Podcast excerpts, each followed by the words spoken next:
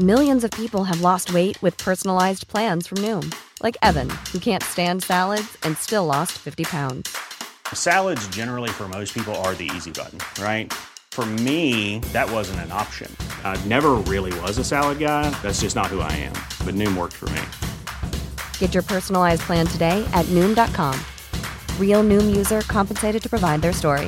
In four weeks, the typical Noom user can expect to lose one to two pounds per week. Individual results may vary. Heraldo Podcast, un lugar para tus oídos. Noticias del Heraldo de México. Un adulto mayor fue acribillado mientras se encontraba dentro de su vehículo estacionado en la calle Oasis de la colonia Clavería. Según testigos, dos personas a bordo de una motocicleta realizaron el ataque directo contra la víctima, quien perdió la vida de manera instantánea. La estación Doctores de la línea 8 fue escenario de otro accidente del metro, pues se suscitó la presencia de humo en un convoy, por lo que el personal comenzó una revisión y se informó que el hecho sucedió porque una balata del tren se quedó pegada.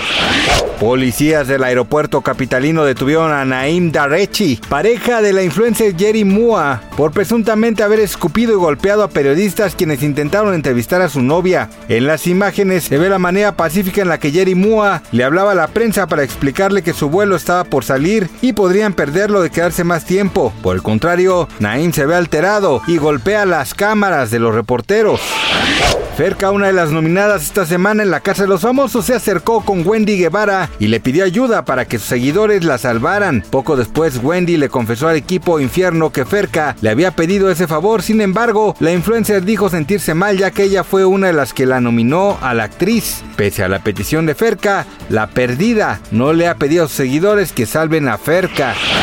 Gracias por escucharnos, les informó José Alberto García. Noticias del Heraldo de México.